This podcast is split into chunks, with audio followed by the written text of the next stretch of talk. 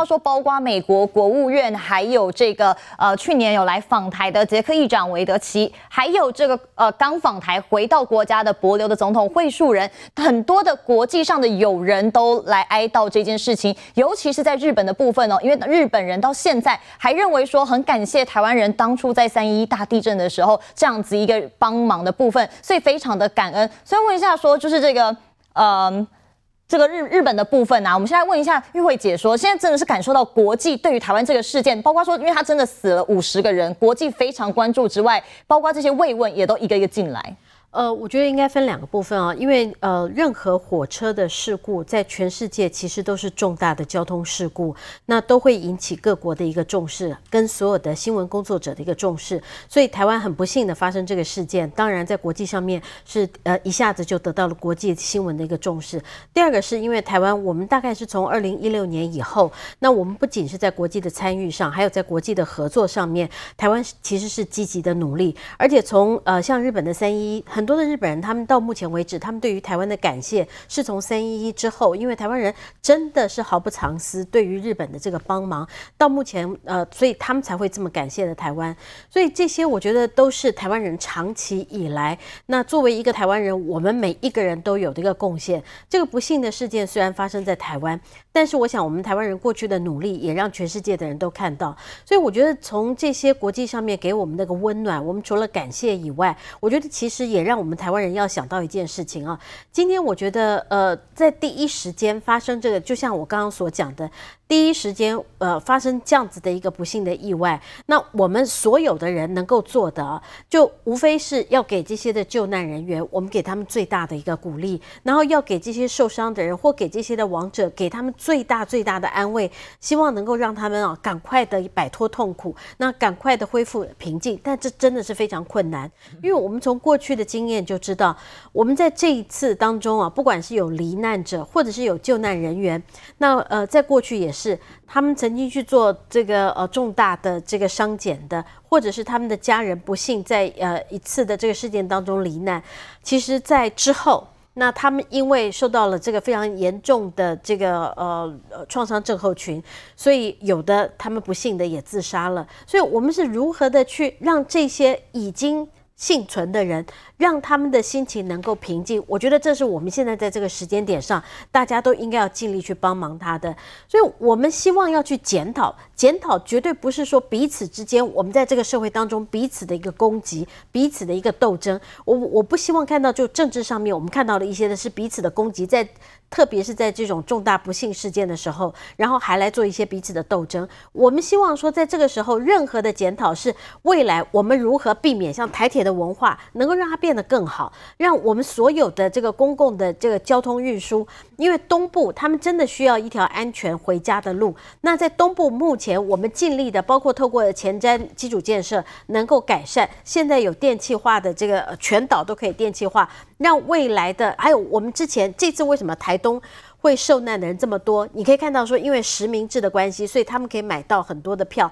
但过去他们其实他们都是要买站票，这些都是陆陆续续我们在改。可是到目前为止，我们看到是的确还有希望要更好的地方。所以未来我们如何避免让这样子的一个重大不幸不要再发生？这是为了台湾，为了你我所爱的台湾更好，而不是说在这个时间点上哈，就利用政治上面的口水啊、斗争啊，然后让台湾变得会更加的混乱。那我想从昨天看到今天，因为这几天正好连假，大家反正都不上班，那可能没事做。那你看到的新闻的量会非常的大。其实我在这边我会很担心呢、因为我刚刚看到其实有新闻就不停的去追问，有一位幸存的妈妈，那她一家四口，其中有两个孩子跟她的先生。呃，他一家三口就不幸过世。那有很多的记者朋友，我我相信他们也是不得已啦，就去追问这位的女性，说她当时为什么不去救她的女儿。其实这些的访问，真的要拜托记者朋友。不要再去，你可以去问救难人员，你可以去问现场其他的这些呃相关的人员，但不要去问这些的家属。我相信他们的日子真的是非常的辛苦，非常难过了，让他们有一个比较平复的一个心情。那如果说我们大家真的是啊，这个看了很多的新闻，你的心情如果觉得非常的沉重的话，呃，卫福部有一个心安专线，你可以打一九二五。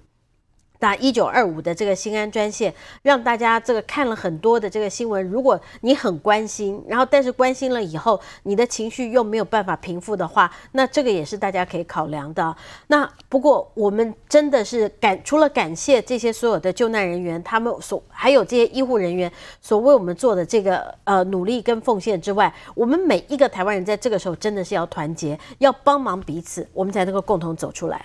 好，那其实在这次里面特别要看到，在日本的部分，包括说前任首相以及现任的首相都有表达这个关心之外哦，因为他们说的是说，如果有需要的话，请台湾不吝提出，他们一定会帮忙。但是问茂楠议员是说，有网友就在下面留言说，不要等台湾主动提出，我们日本应该要主动去帮助。所以真的是在这个部分上面，台日的这个友情，还有日本人对于我们三一一的这些帮助，到现在都还非常的感动。好，我们大家都知道，三一一日本大海啸来的时候，台湾是。根本在第一个时间之内，把它当成是一种自己的同胞、自己的友人的这种义无反顾的这样子，不管是呃出钱出力，大家就是一种不管捐款善款，不管物资，就是用一种疼惜的角度，就是一种朋友有难，我必须哈在第一个时间站出来来协助朋友。那么当然，我们今天看到日本这种用同样的心理来反馈给台湾，我们觉得就甘心了哈。代表说，日本人跟台湾人都是一个非常，呃和善而且充满着友爱的这个一种民族。不过，我们也特别提到，如果台湾当时在三一一的时候没有展现出那一种，呃同理心的话，今天日本也许对台湾的这种感情也没有如此的亲切。就是说，不用等到我们讲，他们就准备要要来对我们做一些，呃，不要说援助，就是温暖的手。但因为我们现在是救灾第一。善款，我们并不是说不行，因为我们统筹到底有什么需要，什么什么需要，一直讲起来。不过我们已经感受到来自日本人的温暖，这一点我们要特别提到。我们就是说有一句话讲“德孤不必有邻”，我们不是不孤，我们是德已经做了给别人。那大家吼来这个时间来关心台湾，我想这是一个非常难得。那另外就台湾来讲，其实台湾经过这一二十年，我们这种国民素质的蜕变。我们大家感受到，台湾只要任何一个地方有灾难，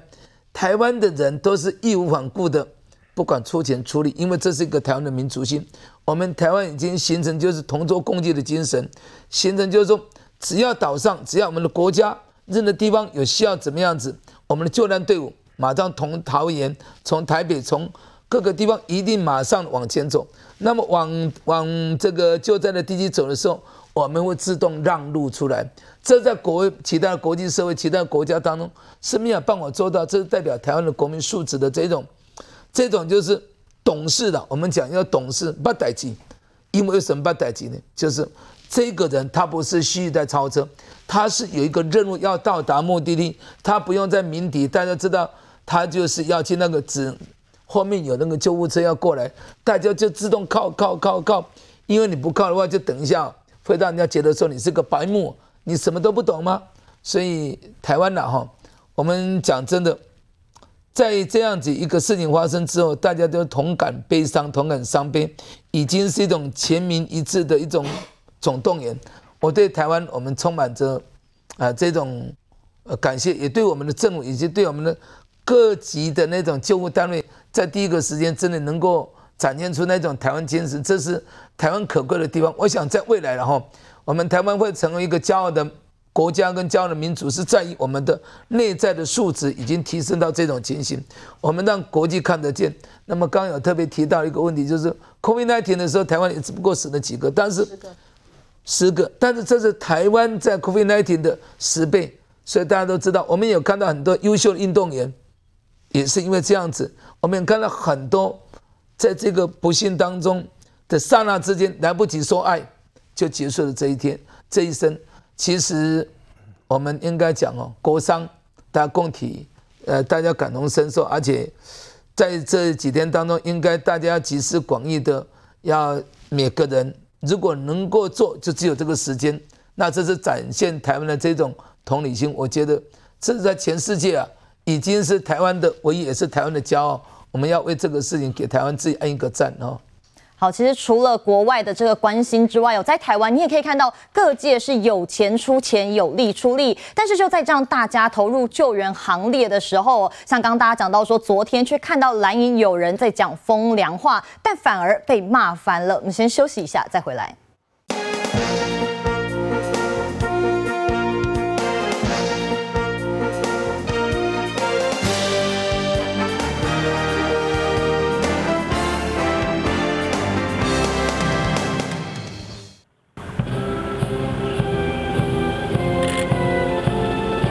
旗歌响起，清晨六点半，总统府宪兵一如往常升旗，但国旗升到顶端立刻下降。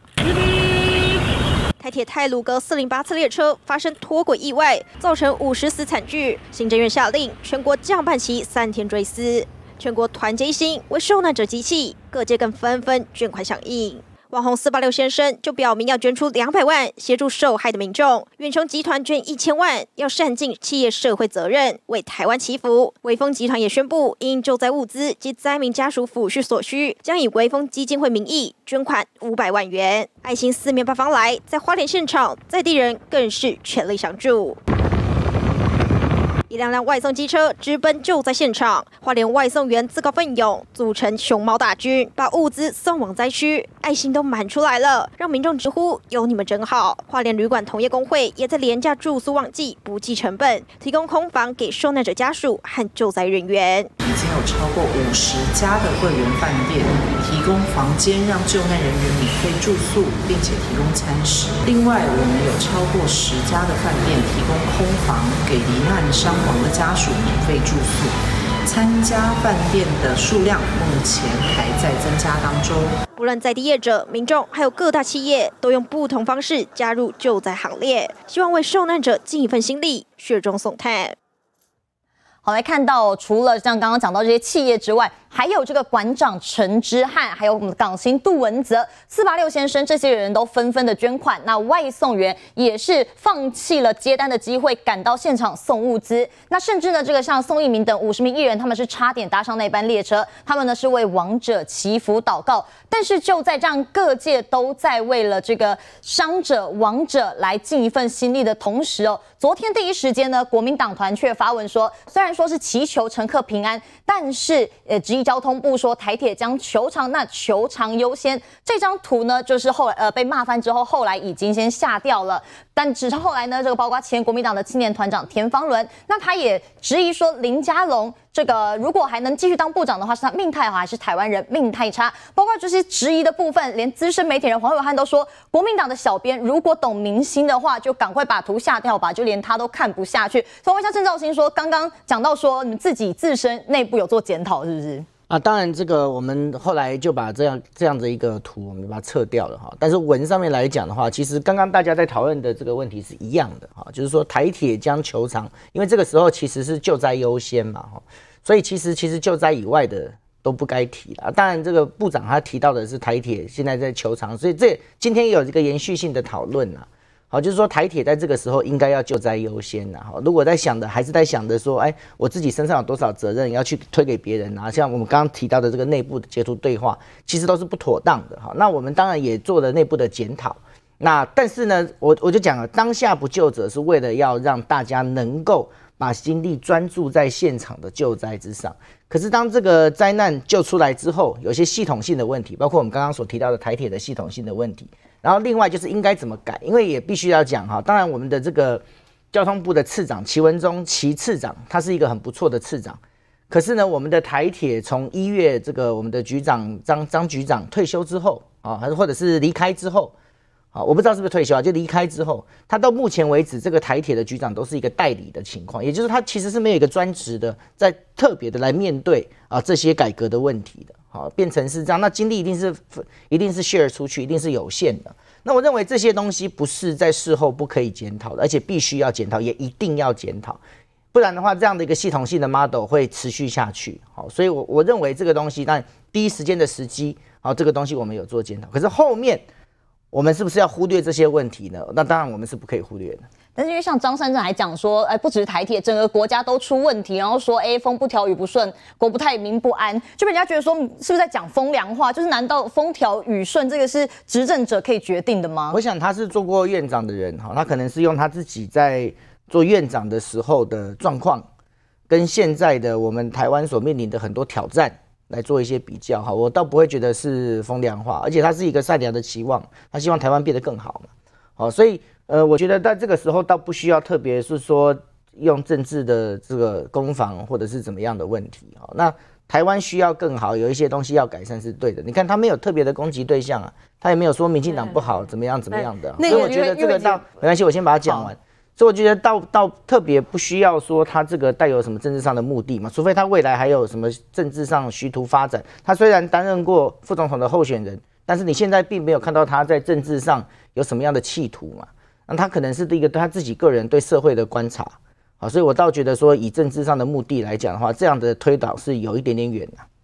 因为以张善政来讲的话，他除了是前行政院长，他还是呃韩国瑜他当时的竞选搭档。那更重要的是呢，因为不只是张善政，因为我们刚刚讲国民党内包括了田方伦，包括国民党的立院党部，还有很多国民党的立法委员，甚至于也本来想要竞选国民党党主席的赵少康，也同样对这件事情做了政治上的一个发言。那张善政以张善政来讲，他在这个呃他说不只是台铁，我们整个国家都出了问题，风不调雨不顺，国不太。民不安，美好的台湾变成这样，只有心痛。哎，现在这个时间点上，他已经删文了。啊，你为什么删文？你要不要跟大家来做一下解释？那张善政，我想更请教你的是，他过去他曾经啊，他在行政院长的这个卸任了以后呢，呃，还没有选副总统之前，他曾经写过一本书啊。那个时候，联合报这个帮他曾经有个专访。他在专访的时候，他怎么说？他说：“我在行政院期间。”遇到令人措手不及的各式灾难，从禽流感、复兴航空坠河、登革热、八仙尘爆、霸王寒流、零二零六台南地震、流感、肠病毒、空勤总队的这个飞机失事、直升机失事，尤其副院长一向是呃政府的救灾总指挥，我的从政生涯简直是看灾总队长，诶啊！你怎么会这样？你现在在说台湾是风不调雨不顺，国不太民不安。那你当时你自己说你自己是看灾总队长，你在担任行政院的这个呃，在行政院的期间遇到很多令令人措手不及的各式灾难，你怎么会？这叫昨是今非，还叫做昨昨非今是呢？所以我觉得一个人呢、啊，你不可以说这个呃，你未来你可能在政治上面没有在徐图发展，不是这个，而是说我觉得人应该有他一致的标准。更重要的是，做人要有他的人格。今天你在台湾，你是一号人物，因为你选过副总统，你担任过行政院院长。今天你在台湾，你叫做张善政，至少有很多人叫得出你的名字，至少有很多人曾经因为你的所言所行支持你或投票给你。但是你今天做这样的事情，在台湾的伤口上面，今天有五十多条的人命，让我们你我每一个人，我们看到的时候，老实讲，我们是心痛。今天在在我这次发言之前，老实讲。我真的是不愿意骂人，但是你看到这些的政治人物，所以我觉得国民党整个系统性绝对不像啊，这个赵新刚所讲的云淡风轻啊，好像啊这个呃都有做检讨啦，哈呼呼哎弄哎刷刷去，那不是，你要看到国民党这些如果没有。呃，有名嘴去提醒他们说：“你们这些小编呢、可不可以脑袋聪明一点，了解台湾的民心在干什么，民心在想什么？你们还会继续持续的下去，持续的要这个政治人物下台，然后认为说这是蔡政府的这个又国不太民不安。如果这样继续下去的话，国民党，你认为你们到底还能够支争取到多少台湾人的支持？这才是根本上面国民党最犯的最大的错误。”我刚刚讲到说这个。呃，张善政他虽然已经删文了，但是赵少康还没有，因为他说林佳龙，而且他的这个矛头就是指向林佳龙。他说林佳龙哪有自己讲说我不能也不会辞，没看过这种政务官。那其实林佳龙呢，他是说他承诺一定会负起政治责任，但他不会在现在一走了之哦。那才能够说，你觉得赵少康现在这样子矛头指向林佳龙，他有没有一些政治意图在？我觉得最不要脸的就是赵少康啊，你想没更小啊，伊那么厉害。伊就看到讲林佳龙部长讲的遐个话，就是要甲代志处理完，然后伊会负起政治责任。但是我都要讲啊，林佳龙负的政治责任，毋是伊个人的政治责任，吼、是这个代替，吼，伫咱台湾的这个文化内底，伊我跟你讲，毋是干那民进党执政，过去国民党执政五十几冬，是一直一直安尼安尼累积累积较深啊。代替拢总全国吼一万三千几个员工啦，伊负责十三条路线啦。你知影伊提供咱台湾代替，提供咱台湾的即个，伊有一个叫做名字叫叫做延揽公里数啦，吼，延揽公里数是讲伊会当。即个伊有偌济公里数，啊，伊服务偌济旅客，伊可以讲将近一年有六亿外啦，六亿七啦。所以代替是咱台湾上重要的大众运输工具，毋是民进党的，嘛毋是国民党的，更加毋是中国共产党的。所以代替出的问题是台湾这个国家的问题。咱来用这个角度，吼，用这个心情来检讨，吼，这个台铁这个文化。吼，毋是用政治性的斗争啦。讲实在，这第一点。第二，林佳龙部长爱护的责任，伊已经讲清楚。讲实在，伊无可能讲伫这代志处理完了后，伊袂离开交通部。但是我要甲大家讲，林佳龙离开交通部，毋是因为伊个人发生问题，是伊爱为着即个整体，爱去提醒咱即卖政府，代替的改革，毋是靠一个代替的局长。好，所以即个局长都要早先讲啊，这个局长现在三个月无来，我讲无重要。改革代替绝对是中央政府的责任，绝对是总统的责任，绝对是行政院长的责任。所以张善政嘛是袂见笑，你做过行政院院长、行政副院长，你讲这种拍烂梁的话，你讲这是伤害足侪人的，你伤害所有代替一万三千几个员工，你嘛伤害代替所有的这个官属，你嘛伤害哦。加因为伫个代替过程中间发生这灾难，而且加速，所以简单讲是讲，因为代替咱无可能甲代替甲抬死掉，因为高铁较那紧，高高铁一年敢若服务，吼服务一百几万人，代替一年服务咧台湾人一千两百万人，伊个范围到六亿外人，所以代替伫咱台湾是足重要、足重要的运输的工具。不只是安尼，伊阁是咱台湾是足重要的战略的工具。所以，所以你看赵少康这种的讲法，完全是无把台湾当作一个国家，完全无把台湾人的未来当作是未来的这个讲法。但是这个人的，这个人这这话，因的反映因的个性，因对台湾的态度，我只反倒转来是吼，要要提醒咱执政团队，吼，要提醒总统，要提醒行政院长，毋是叫人去看伤者。要哪去解决台湾铁路的问题？吼，不管是讨论二十几年的这个民营化也好，啊是讲伊这规个这铁路系统要做一个更新也好，伫个这个代志即发生，伫个五十年来发生上大段的这事故了后，咱爱去考虑。第二，先上紧的战处，就讲代替对于即马伊所有铁路沿线这个工区的工地安全的管理，即马就爱开始啊。因为你照营造业法的规定，工地主任就是这个工地标着这个工地的这个头家的代表人，所以即个遮清水大清水段会发生即个代志，难免过所有的即个铁路沿线的即个工区拢会发生同款代志，莫阁因为因为工安的事故，阁造成重大的交通事故，这是咱即马。交通部会当马上要求铁路局去全面吼去检查的问题。至于长期来讲，咱爱彻底吼，民进党政府爱担起这责任，彻底去解决台湾铁路公司这个问题。好，所以看到除了张善政之外，包括说田方伦还有这个赵少康，他们都把炮口对准的都是林佳龙。那林佳龙接下来他要怎么做？我们先休息一下，等会儿继续。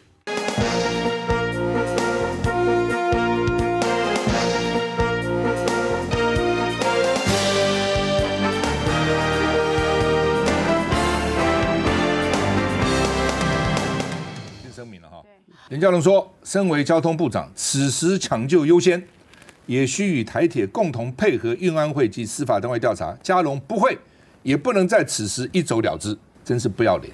真是不要脸，讲这种鬼话。”看到交通部长林佳龙的声明，资深媒体人赵少康气得大骂：“不要脸！”林佳龙这样的讲法，真的是脸皮厚到哦，铜墙铁壁都穿不透。他的长官也许可以说：“你现在不要辞，你现在赶快把这个善后做好。”以后再决定你辞不辞，哪有自己讲说，我这个第一时间我不能也不会辞，我没有看到这样的政务官呢。高喊林佳龙下台，因为赵少康认为隧道工程由台铁发包，应该要监督工地工程的管理和安全，交通部长要负起全责。如果部长没有承担政治责任的话，他就不会对下面去做做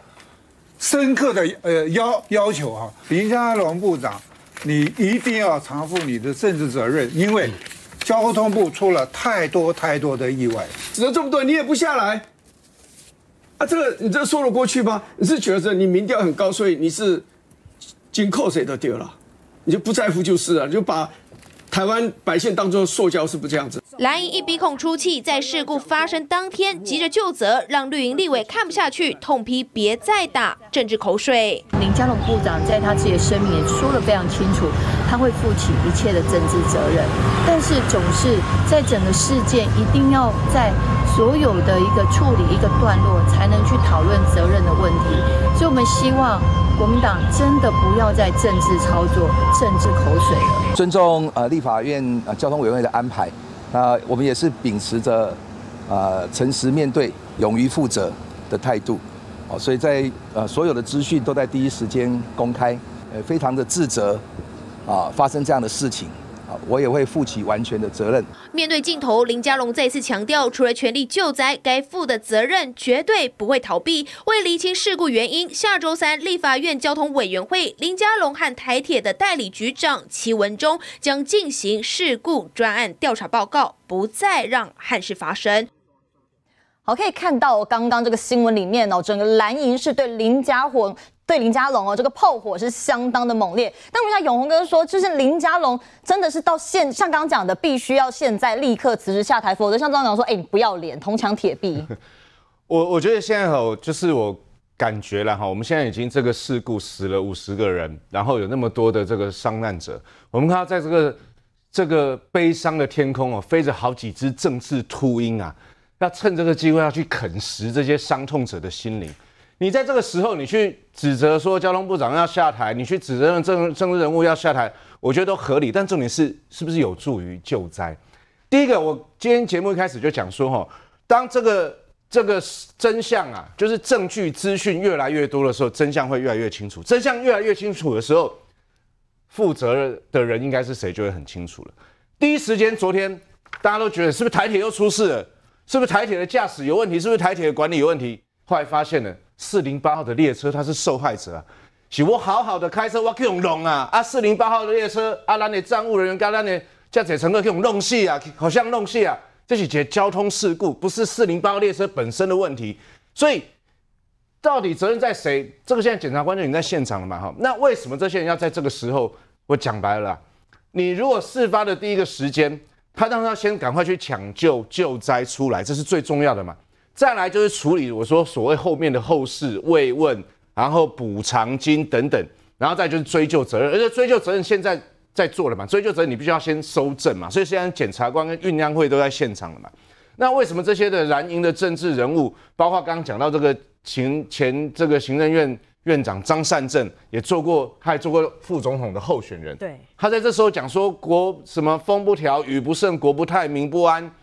这不是说风凉话蹭热度，那什么才是说风凉话跟蹭热度？更何况他，你刚刚有讲说，当初他的任内还发生八，还发生了八仙城爆，哎，不，如果讲风凉话蹭热度的话，那也就算了，这是恶毒啊。对，所以然后我觉得就是赵康节目中，我觉得当然他们后来会发，为什么国民党的第一时间，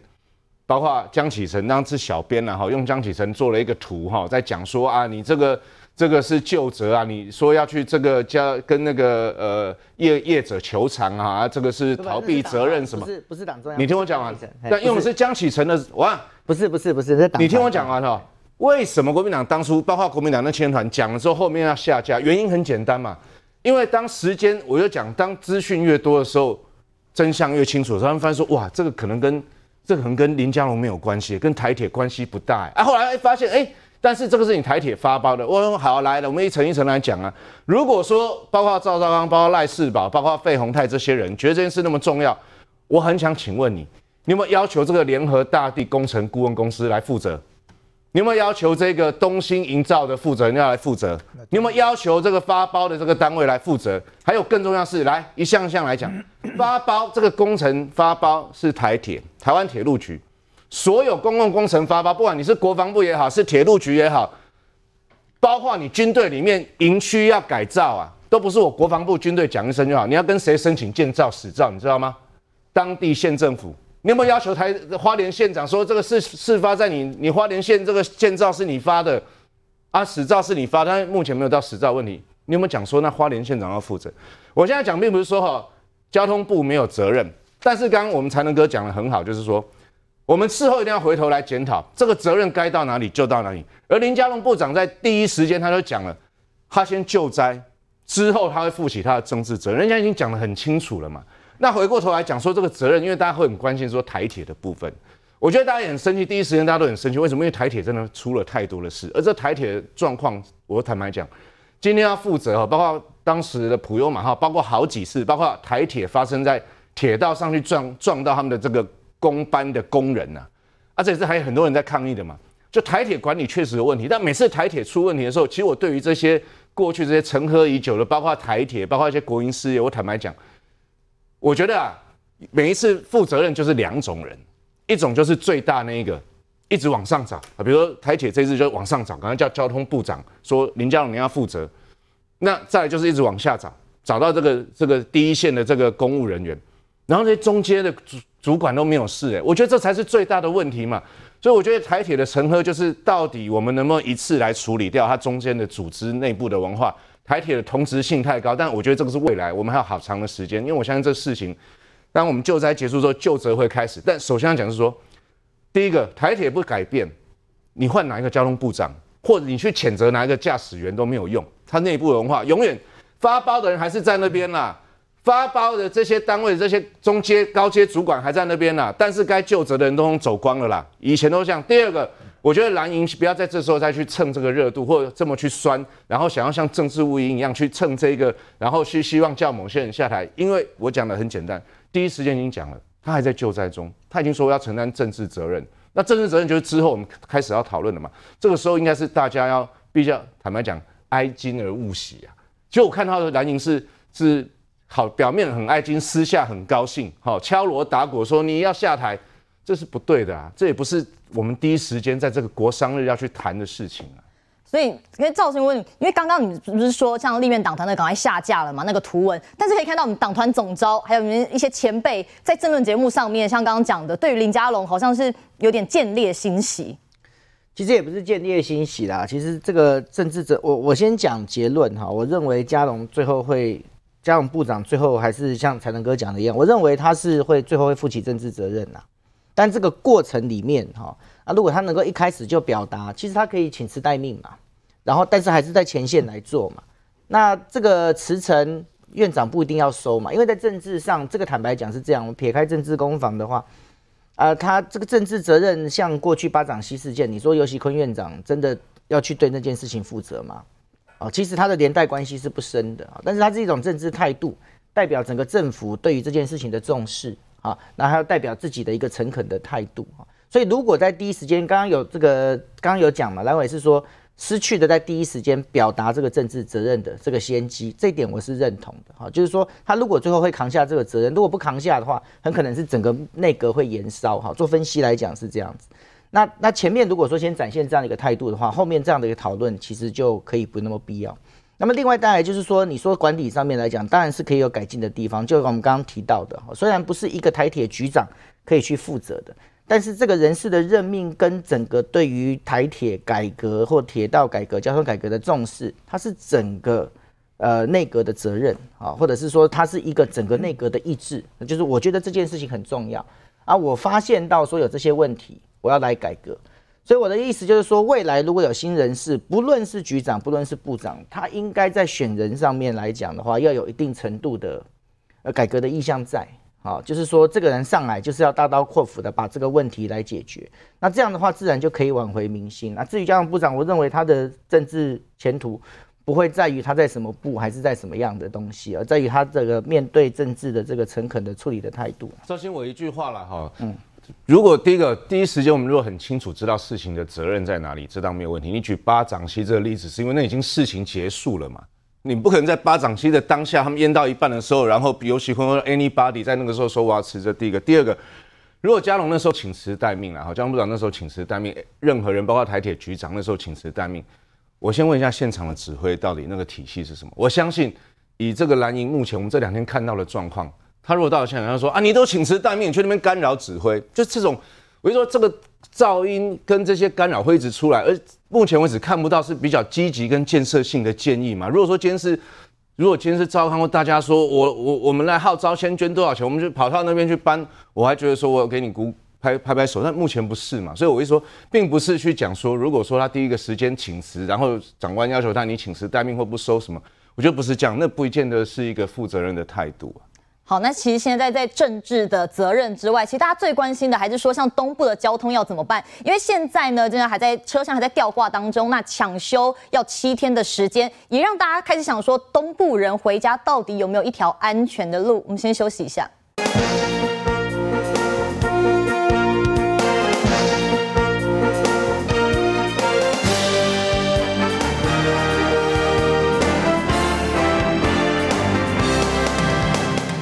回到节目要来看到的是，现在哦，这个出轨的地方，目前铁道正在抢修当中，但是呢，目前估计说至少要七天，呃，恐怕要七天的时间。那现在是清明连假，恐怕会冲击到整个东部的疏运，因为当铁路这样发生这样问题的时候，其他包括国道其他的运输可能就会有大塞车的状况。那包括说这次的状况，其实这个总统府的资政孙大川，他本来也要搭上这部列车，但但是因为他没有抢到票，所以没有搭到。可是他非常的 沉痛，他说回家的路真的好难，因为其实花东人一直都有这样的一个声音说，包括第一个火车抢票就是难上加难，那如果你抢不到票的话，你开车回去就是四五个小时回家的路，还要担忧交通事故。那么本来认为说火车是最安全的一条回家的路，没有想到这一次又发生了这个丧失五十条人命的惨重的事故。那么像茂南议员说，现在对花东人来说，他们这样子到底回家的路能不能有一些？给他们一条安全的路。好，其实讲起来，铁道是最安全回家路。那这一次是一个意外哈，不管是人或不管是制度上需要改革的地方或需要检讨的地方，我们都认为是呃铁道还是一个最安全的路。但是在这个期间，因为是清明连续假期，有很多人要往返花东、往返台北跟花东。我觉得这个时间是这样子的，也有丽娜轮，也有其他。啊，飞机的这个替替换的方式，我想政府在这个时间一定会尽全力的让华东的呃国人能够很快的回到职场上来上班，也能够让要到华东去的这个民众呃能够顺利的来成行。我想这是政府的责任。那至于有什么替代方案，比如说呃也有我们轮基隆港也有开这个丽娜轮，苏澳港可以开这个，这轮也可以，叫海上的交通也可以。那么呃。飞机也也是一个替代方案啊，因为当然我们不希望说这个时间把那个呃呃苏花高把它塞爆了，让大家所有的人都挤在那边，变成挤二十小时、四五个小时。我想这个时间应该会有更多的替代的方案会出现。不过我认为是这样子，长期花东确实的哈，因为呃环评的关系，所以早期只有一个苏花公路，那后来我们把变成苏花苏苏花改。那其实这几两年来已经进步了许多，不过我想在未来呢，也不是回到花莲的，回到花莲是这么困难。好比说孙大川执政说大家抢票，那因为事实上是这样，在年节的时间过去啊，呃，就像立法院也有所谓的什么这个可以呃帮人家代替买票，后来呢也有很多是被旅行团全部都包掉了。那因为要改善。发东的人能够回到那边，所以采取实名制。那我觉得，呃，政府如果说在铁道完成过一个情形之后，我认为应该是在呃年假期间或者是假期期间，想尽办法在呃能够调度的范围，可能能够调度的容许范围之内，应该要尽量的增开班次或加挂车厢。一个是加挂车厢，一个是增开班次，当然是他们要能够算准好。那我讲这个，我们不应该让，因为铁道已经建制好了，那因为苏苏花改，它即使你全部都上去的话，也会造成呃一一种大灾难，也不是最好的方式的哈。不，我想就是我们还是认为说，在这是一个暂时的，那暂时我们应该迅速把它解决这个问题。那对于台铁的乘客，我也觉得说，制度上刚有特别有人提到说，要怎么去改善？好像台铁是一个老人家的样子，好像把老老人家老人文化要一下子用新人去改革，事实上好像会遭遇到很多的困难。不过我认为说要痛定思痛。呃，这次已经又是用五十条人命去换了一个改革，我们不能老是普悠玛，老是啊，今天太鲁阁，老是下一次又一个什么事情才能够唤醒台铁的觉醒？我觉得这是不对的。因此，我认为说，将来应该执政当局就是应该高层要很深刻了解到底台铁的问题在哪里，我们要从结构性，要从制度性，要从内部文化，甚至。台台铁的员工退休的这种礼仪，应该要做一个怎么样标准的呃做法，让整个公司能够浴火重生，让整个制度，让整个疏运旅客都能够呃解决发动的问题。我想这才是在这一次发生这么大的公安之外，我们觉醒之后要做的第一件事情。至于说是不是谁下台，我觉得下台是负政治责任，但是不是在这个时间要一直去谈。下台的问题，应该是把事情处理好了，调查告一段落，该是谁有疏失，谁应该负政治的责任，我想大家就自行承担嘛，因为政治本来就是这么一回事嘛，哈。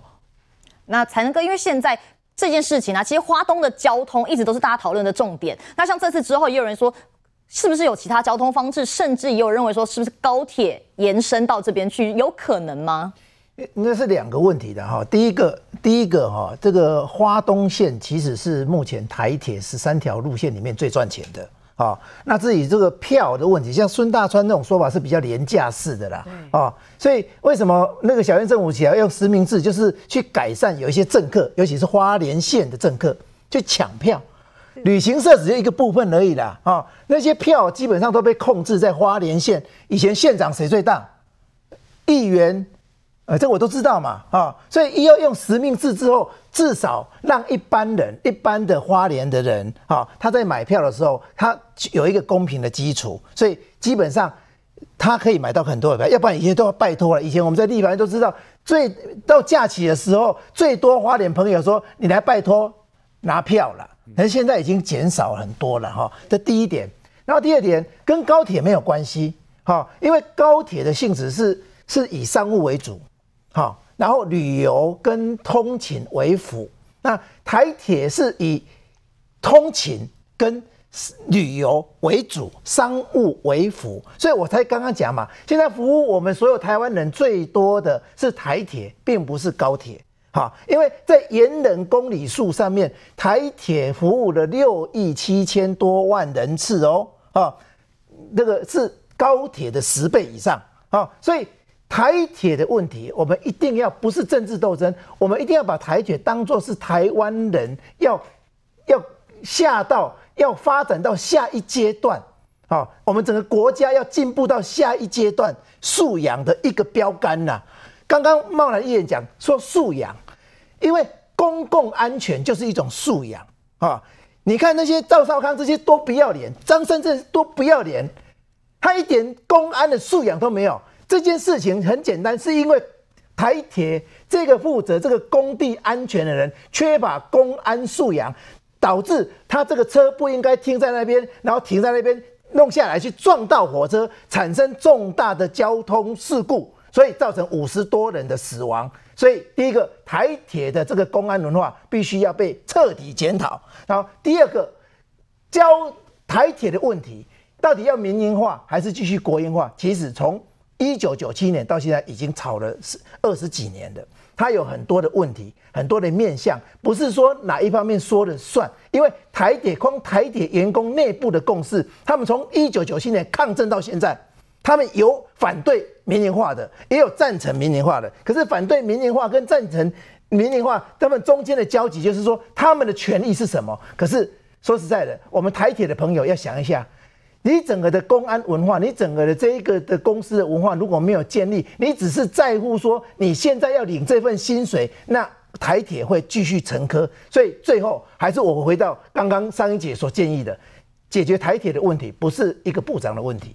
所以是是中央政府，是中央政府，是总统跟行政院长，你愿不愿意把这一个问题让台湾进入到下一个世代？因为人家说，那除了实名制之外啊，还有什么办法可以帮助花东人？呃，我我来讲一下，从二零一六年一直到现在啊，蔡政府到底对了花东的这个交通啊，是不是像呃孙大川资政他所说的一点改变都没有吗？要给花花莲人、花东人一条这个回家路是这么困难吗？呃，从二零一六年、二零一七年前瞻基础建设以后，第一个就是刚才大家所提到的实名制。那实名制到目前为止，很多的花东人回家，你用 V 字开头的是台东人，他才可以买到，所以每一个人每一个位置，我用我的身份证，我才可以买得到这个位置，这是目前所做的一个改善。第二个就是刚才所讲到的苏花改，苏花改在这一次的这个清明的呃廉价当中，它对于整个花东的交通来讲，它也负担了一部分的一个一个运输的责任。第三个就是电气化，过去我们电气化只有西部干线，现在呢，它在电气化的部分是连贯连了全岛，